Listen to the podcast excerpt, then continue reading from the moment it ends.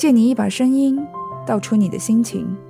匿名的树洞，陪你一起疗愈。你好，这里是只想说说话，我是愚人的国度。不知道三集之后就穿插一个特别版，会不会不太合适？但不管合不合适吧，随心试验才是这里的初衷。突然想做这个特别版，有两个相辅相成的原因。那天在脸书看到一句话，当时我就立刻转发了。文章的标题写着：“你最愿意做的那件事，才是你真正的天赋所在。”仔细想想，当初不小心推开了录制节目的这扇门。虽然一开始只有零星的想尝试的念头，但当这扇门微起时，我却犹豫退缩了，因为不那么敢表达，也怕自己没什么想表达。然而挣扎之后，又头脑一热的决定挑战自我。这整个过程应该算得上是我愿意做这件事吧。开始意识到，我似乎从来没有认真想过。什么是我最愿意做的事？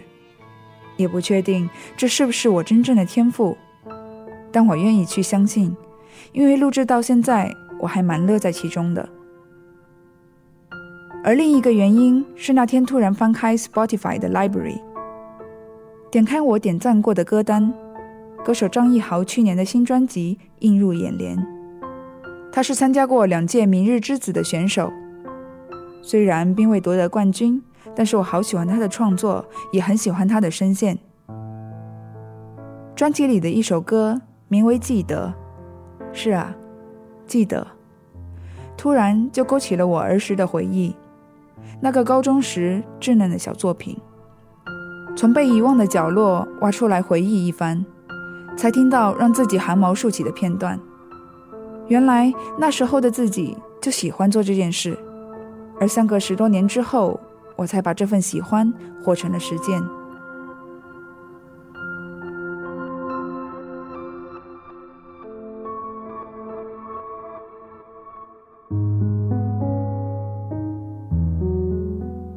找回全力以赴的力量，好吗？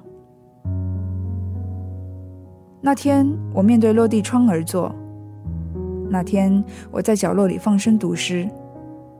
那天，我拿出话筒，成功的挤出一段脱稿的文字。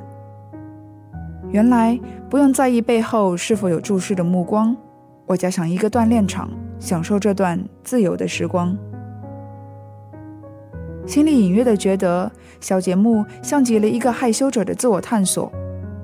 内心的小火苗似乎还在，只是沉睡了，埋藏了好久。疫情期间相对多起来的独处时间，让我开始了漫长的与自己拉扯的过程。写字是思考的开始，而思考是发现的起点。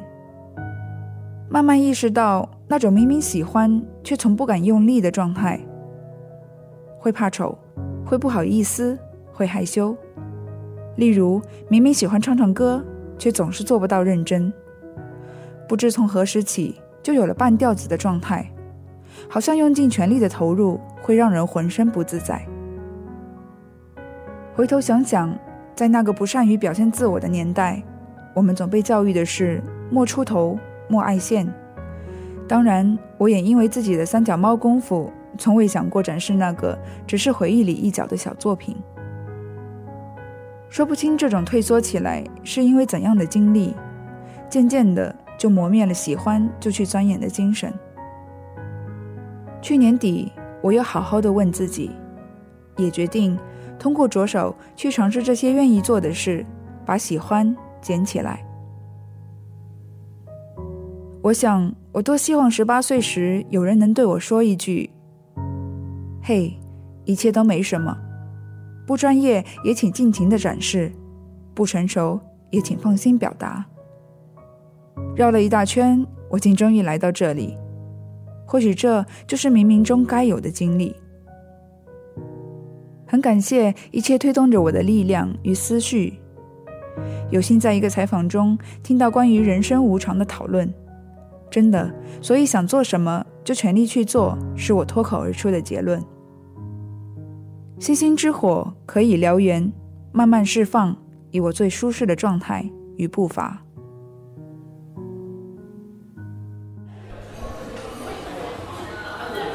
所以，真的要我自己年少无知时录的音乐吗？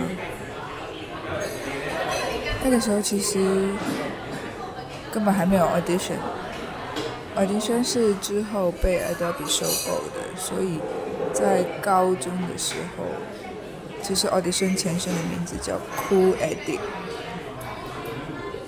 这是我第一个接触到的录音软件。那个时候我已经不记得我不有买麦克风，然后我听回自己的录音，发现有很多电流一样的杂音。我也不清楚我是在什么状况下录那首歌的。嗯，伴奏的话。小时候我应该是有一个电子琴，但我觉得我应该没有厉害到知道用什么线去把琴连接到电脑，或者最有可能的状况就是电脑的头戴式耳机自带的麦克风就放在电子琴的喇叭那边。我觉得这是最有可能的 combination。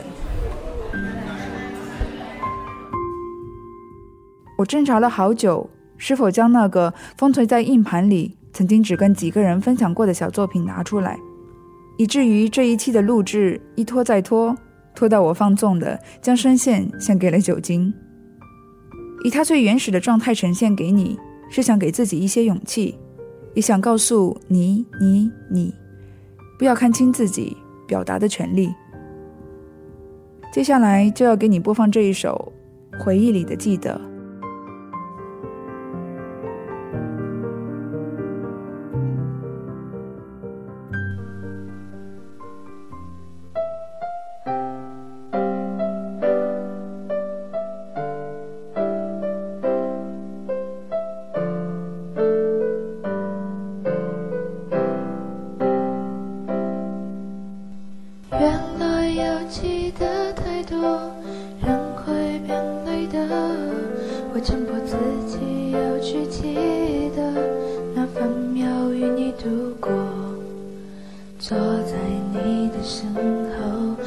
着你的发色一种遥远的距离感让我心头一阵迷惑。我写下这首歌要去记得与你一起的时刻。我害怕有一天我们分隔时间消磨了一切。那个模糊的印象，永远会留在心间，留下个音符去拥抱明天。留下个音符去拥抱明天。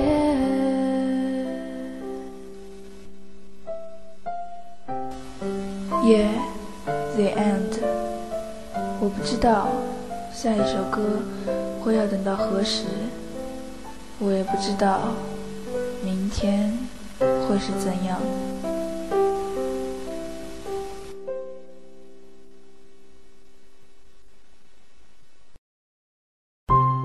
借你一把声音，道出你的心情。匿名的树洞，陪你一起疗愈。感谢您收听，只想说说话。我们后会有期。